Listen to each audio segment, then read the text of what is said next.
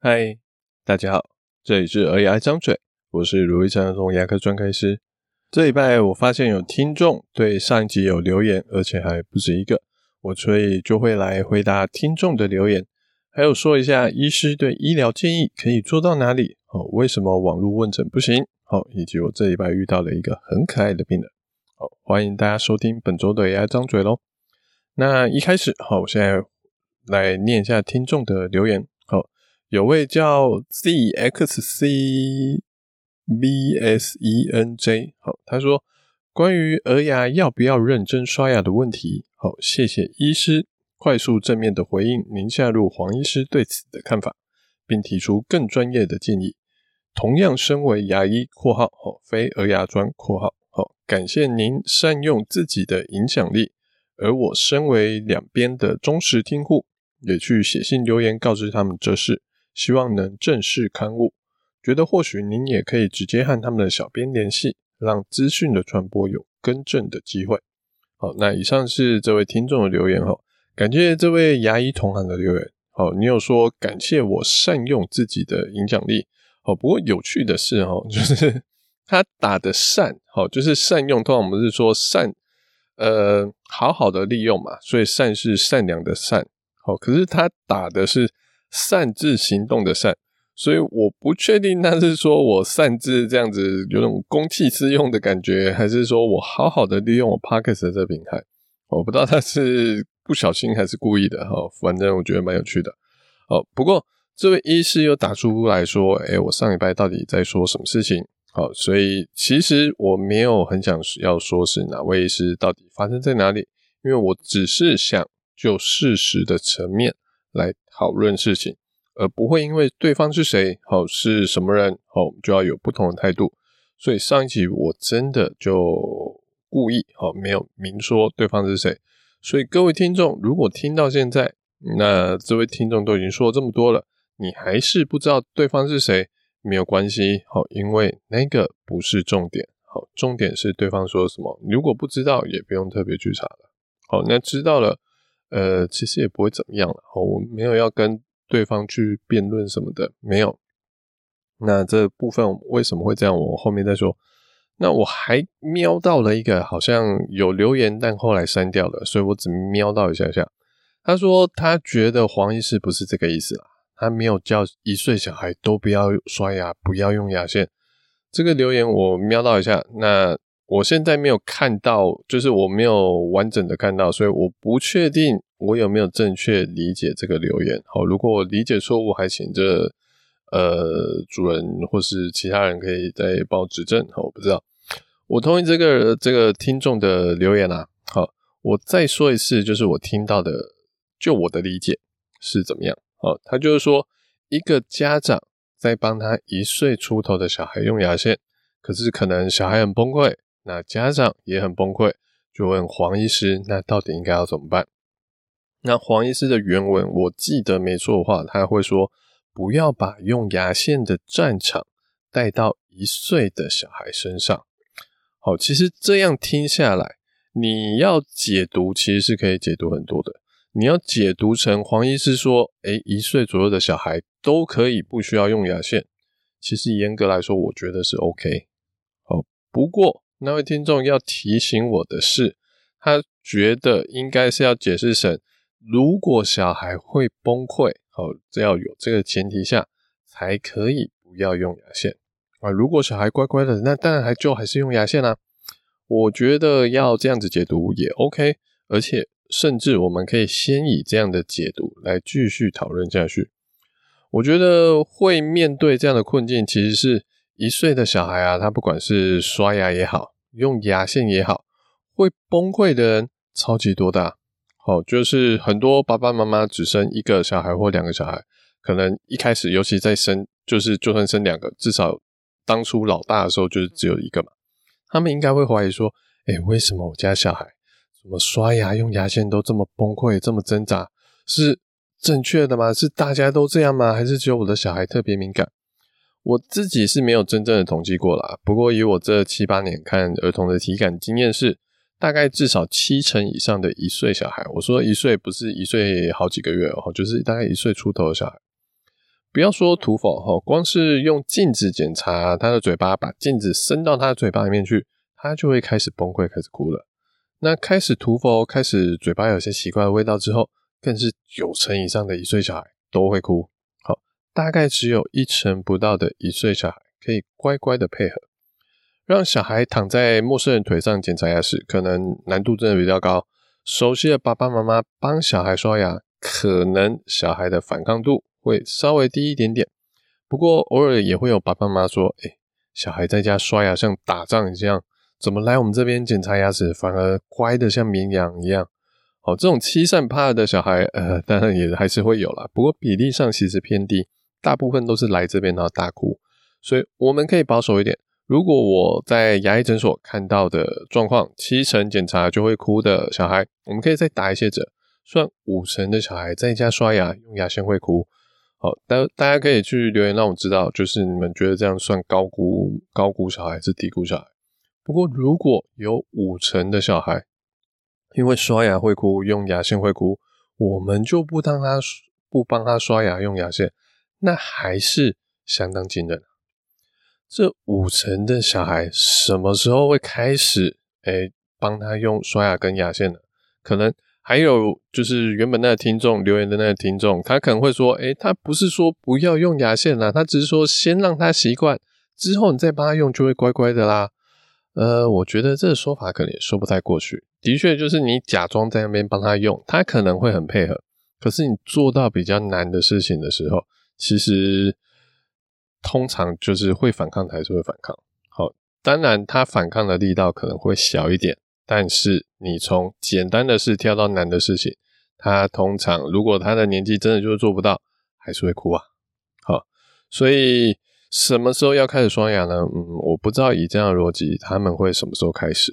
而且有趣的是哦，就是这些刷牙用牙线会哭的小孩啊，其实来牙医诊所涂氟也会哭啊，而且没在刷牙、没在用牙线，听起来就是一个高蛀牙风险的小孩。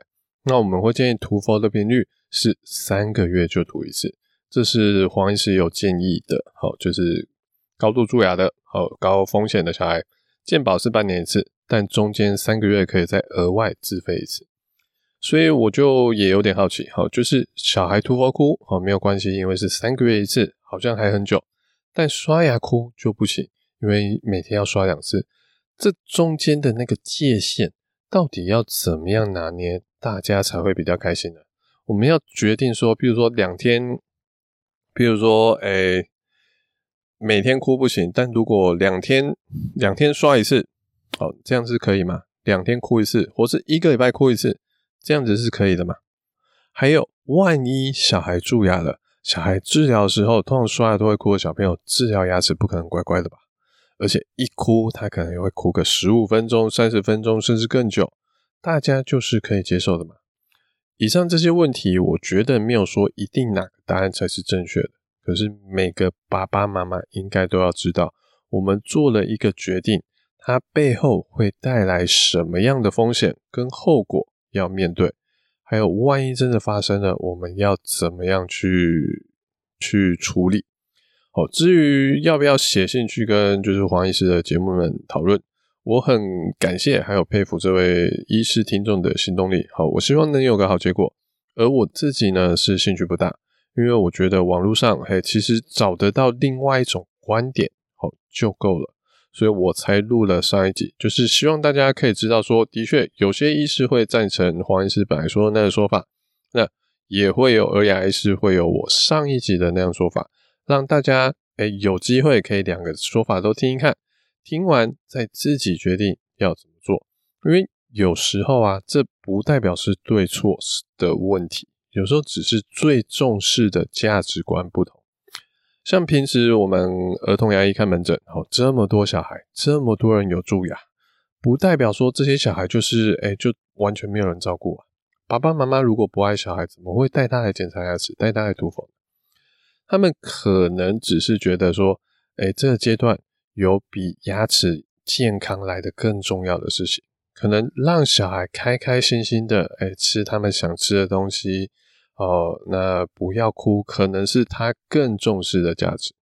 或是有些人可能能生存下来已经不容易了，要好好的生活，要高品质，可能不是他最优先的目标。我会说我不认同这样的想法，但我不会说这是错的。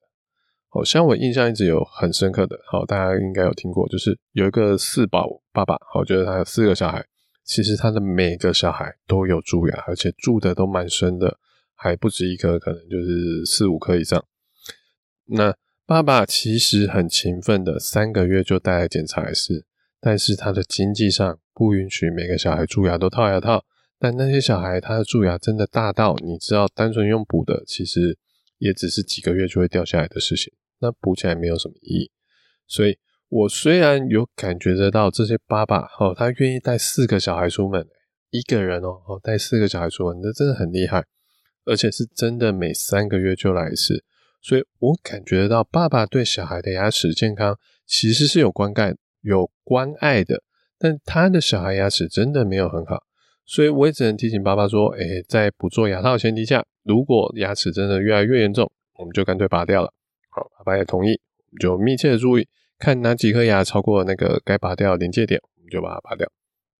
那以上哦，就是我对牙医同行的留言，还有那个酸掉留言的回应，好，就给大家参考喽。好吧，这样讲一讲，已经过了可能十几分钟过去了。好，我们剩下的时间就讲一些应该算轻松一点的话题吧。好，那继续上面说的，就是我不喜欢帮别人做决定、下指导棋。好，一定要怎么做才是对的。除了我的个性使然之外，还有另外一个是牙医的身份呢，其实是有受到法律规范的。我会说，哎，医生。的必须要告诉病人他有什么选择，他有什么治疗方案。就算其中某几种是一个很烂的选择，像是蛀牙，尖牙齿蛀牙了，除了说补牙齿啊、套牙套之外，其实还有一个选项就是放着不理他。我会跟他说，我不建议这个做法，但这真的是一条路。好像这种在尤其那种一两岁就蛀牙的。有些家长真的会选择这条路，诶。好，那告诉他怎么选择，这是医生的义务。那家长要怎么选，那是家长的权利。哦，把权利跟义务搞混是很容易出问题的。每个人喜欢重视的价值不同，好，所以常常有病人会问说：“诶，医生，如果今天这是你的小孩，你会怎么做？”我会说，重点不是我喜欢这么做啊，好，重点是爸爸妈妈你们重视什么。你重视美丽，但如果我重视，我说，哎、这状况其实套不锈钢牙套是个很不错的选择。那这样子你们会选择吗？你们会觉得这是给你最好的方案吗？我可以跟你说这些做法的优缺点在哪里，但最后要排出哪个优先的顺序，其实还是要回到爸爸妈妈的身上。那如果有些家长他害怕牙医会，哎、为了赚钱而跟他推销高价的一些治疗，而不把自己真的在意的想法说出来，好，不去跟医生讨论，会让医生觉得说，诶，家长只要小孩能乖乖做治疗就好，那就用束缚板、束缚板帮一岁的小孩这样子固定着，我们赶快做治疗就好啦。好，结果就让小朋友哭了一个小时来看牙。那家长其实他是希望小孩治疗的时候能不要哭的，镇静麻醉，好，是对他来说比较好的选择。可是家长因为怕说啊，医牙医一定在推销他，所以就。故意不跟他说我重视小朋友安静，结果是，哎、家长也受苦，哦，那小孩也辛苦，这样子没有什么特别的帮助啊。让医师家长可以达到一个愿意互信的状况，我觉得是双方，哈，不是单独一方就可以达成的，我觉得是需要双方共同努力才能达成的方向。所以这是我自己也在努力的一个方向了，我会尽量去跟他说有方案 A、方案 B，然后可以怎么做，好，那希望怎么做就让你自己选。那另外一个哦，还有我还会遇到问题是家长，好像最近又有一个哦，家长私讯我丢就丢了一张照片，问我说：“诶，他家小孩怎么？他需不需要赶快去看医生？”这做法，其实通常很难得到一个好的回应。好，原因有两个，一个是法律有规范，没有亲自看到小孩，医生不能在网络上给出诊断跟建议，所以不管我知不知道答案。如果如果有违回答了，基本上就是处罚，所以我自己会希望能当个守法公民，这样不要触犯那些法律，好，是会有风险的。第二个，我知道现在大家的手机越来越好，照相功能真的都很棒，但是那些要拍到牙齿的细节，目前的手机还是做不到。那些照片真的对我们来说都不够清楚，无法知道说这些牙齿到底是什么问题。有些家长可能看过我，或是看过其他医师在帮病人照相的时候，那通常呃最常看到其实是你会看到我们在假设有帮小孩或是大人一样啊，就是帮帮牙齿装小雨衣和带橡皮杖的时候，我们会拍照佐证。这种时候我们拍照可能就只会是拿手机或是简单的轻薄短小那种以前比较常见的那种数位相机。那那个东西是因为我们只是要跟健保说，我们真的有用这个东西哦，所以只要有照到一个绿绿的在牙齿旁边，牙齿细部怎么样根本不重要。所以这只有这种时候我们会拿手机来照牙齿的照片。可是如果我们真的想要去记录一些牙齿的细节，好像呃脓包长很大，牙齿长歪啊，有多多生牙啊之类的，我们一定会拿一台。单眼相机非常大，还加了一个长长的镜头，通常可能是六十微米甚至一百微米的对焦镜头。它如果有在玩摄影的，就会知道那个镜头通常都是很长，大概有十公分以上吧。那常常都是一只手拿不住，要两只手去扶着，才不会太累的一个非常大台的单眼相机。那甚至还要在嘴巴去拉一些钩子啊、镜子啊，把舌头。舌头、嘴唇什么都都挡开，其实是非常的辛苦。所以爸爸妈妈可以想一个问题：如为什么医生要这么辛苦？不只是自己辛苦，拿了一个这么重相机，手搞不好都会扭到，还要让病人这么辛苦，因为嘴巴抵了一堆东西，一定很不舒服嘛。为什么要这么辛苦？然后去拿这种大台相机来帮病人拍照？他们不知道手机现在照相功能很强吗？那原因很简单，好，就是不是因为哎、医生就笨啊，不是这个原因，而是手机拍照真的就目前为止还无法拍出很清晰的照片。我们拍出用单眼相机拍出来的照片，可以拿去再去我们的研讨会跟各个医师讨论说，哦，这颗牙齿当初应该状况就怎么样，那可能可以怎么治疗。我们拍出的照片是可以达到这个目的的，可是手机拍出来的真的还没有办法。而且照片好，其实看得到资讯只是医疗诊断中的其中一环。检查小孩牙齿还要去摸摸看、抠抠看、摇摇看、哦摇晃度如何，这些其他的检查也是很重要的。所以像我们刚刚说，最近有个家长就问我说：“欸，他的牙齿有状况。”然后就丢了一张照片给我，问我需不需要去，诶，赶快去看医生，需不需要明天立刻约？他本来约礼拜五哈，是不是要礼拜一就跑过去？这个问题其实我很难回答。哦，第一个照片一样很不清楚。我跟妈妈说，其实照片这样我们看不知道。妈妈还还又重新照了一张，但是还是一样不清楚啊。我根本不知道他的小孩到底是什么问题。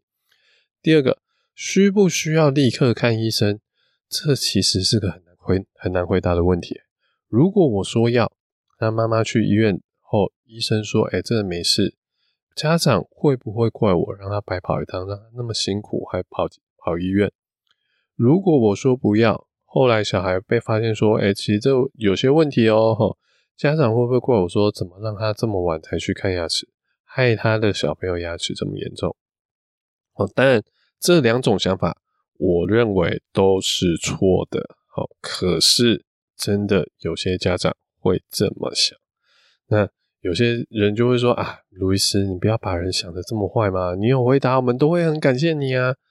我知道大家真的都是好人，但人性真的很难捉摸。在我们牙医界有句话叫做“老病人不等于好病人”。哦，其实会伤你最深的，就是当你开始慢慢跟病人、跟家长建立起关系后，他突然反咬你一口的状况。老病人都有可能这样的，一个完全陌生，甚至没有看过我的一个家长，我相信不只是我哦，有许多医生都会非常的小心。因为我们听过太多太多案例，甚至已经亲自体验过类似的案例了，所以不管是情理法来说，在网络上你几乎无法从医生口中得到一个太好的建议。那些会给你呃，会给出一个好像，诶，这建议不错，就你这个就是要套牙套啦，你这个就是要抽神经啦，你这个就是去找哪条路的哪个医生就好了。会说出这种话的，通常都不是医生，好，可能是一些家长的经验谈，可能是说，哦，我听谁谁谁说的，就是这样子，他们家的小孩就是这样子治疗过的。但爸爸妈妈能确定他们遇到的状况跟你们遇到的状况真的是类似，可以用一样的标准去参考的吗？譬如说，嘴巴只有一颗蛀牙，跟嘴巴有十颗蛀牙的，其实我们处理方向就会不同。蛀牙有蛀到神经的，跟没有蛀到神经的状况会不同。蛀在牙缝跟蛀在咬东西那一面的，哎，也会不同。所以牙医它其实是一个高度个人化、克制化的一个状况。好所以，通常网络问我问题的，我给出的答案都是：如果爸爸妈妈你不放心，你可以直接去找医生检查，就算最后没事，你也比较心安。好，那我也就跟他丢了一个文章链接给那个问我诊的，我就说：哎，严不严重？我们判断标准通常是这样子。那你要不要就是明天就跑急诊？没关系，你可以自己下决定。好，那这件事情可能要请你为你自己的行为负责。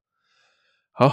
那这一集好像说了许多沉重的话，虽然呃时间好像蛮长了哦，不过结尾我还是希望说一件开心的事情。礼拜一的时候，呃，我遇到了一个快四岁的小孩，他前几次来看牙的时候就是还小嘛，就可能一两岁、两三岁的时候，都是躺在妈妈的腿上检查，而且会崩溃、大哭大叫的那种小朋友。这很正常，好，这这很常见的，所以我觉得很 OK。那今天好，应该说礼拜一好，他快四岁了，我就跟他说：“哎，你长大咯，妈妈的腿上躺会不太稳哦，要自己躺在椅子上哦。”好，那他也没有挣扎，哦，他今天非常的乖巧，就就说好 OK，好，就脱鞋子坐椅子，然后就乖乖躺下来，光乖乖的张大嘴巴检查，我就赶快称赞说。哇，你今天有自己张嘴巴，我看得好清楚哦！而且你现在躺椅子，我们的灯就会只照到嘴巴，不会照到眼睛哦。哇，真棒！我们有说过哈，就是当小孩做出我们希望他做的事情时，要给他奖励，而且他说出他哪边做得很好。这次检查他这样的表现，几乎可以说是一百分哦，就没哭没闹的顺利完成检查，就下来椅子。结束后，他穿好鞋子，他就有点扭扭捏捏的，就是跑过来看着我。我以为他是在等我，好给他一个小奖品，好像小贴纸之类的啊。就妈妈就在旁边，就是在推他说：“诶，你有什么话想要跟医生叔叔说的？你可以自己说。”那小小女孩就是有点扭捏了一下之后，就双手张开放在身体的两侧，但没有跟我说话。